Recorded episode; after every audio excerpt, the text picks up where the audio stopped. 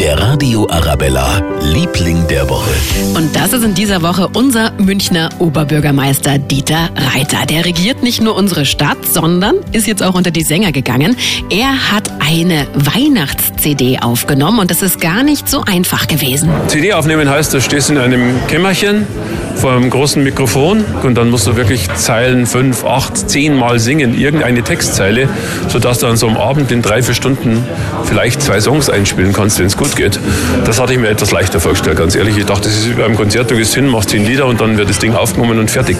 Das Release-Konzert zur CD ist übrigens am 8. Dezember im Alten Rathaus. Die CD, die können Sie kaufen online oder am kommenden Wochenende auf der Messe Made in Minga. Und das Beste, alle Einnahmen aus dem Verkauf gehen an die Stiftung der Kinderklinik Schwabing. Der Radio Arabella, Liebling der Woche.